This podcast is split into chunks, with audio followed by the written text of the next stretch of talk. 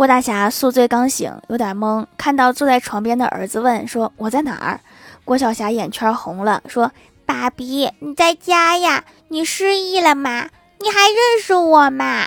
郭大侠按了按额头说嗯我认识。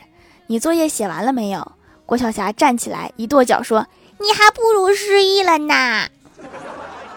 净记这些没有用的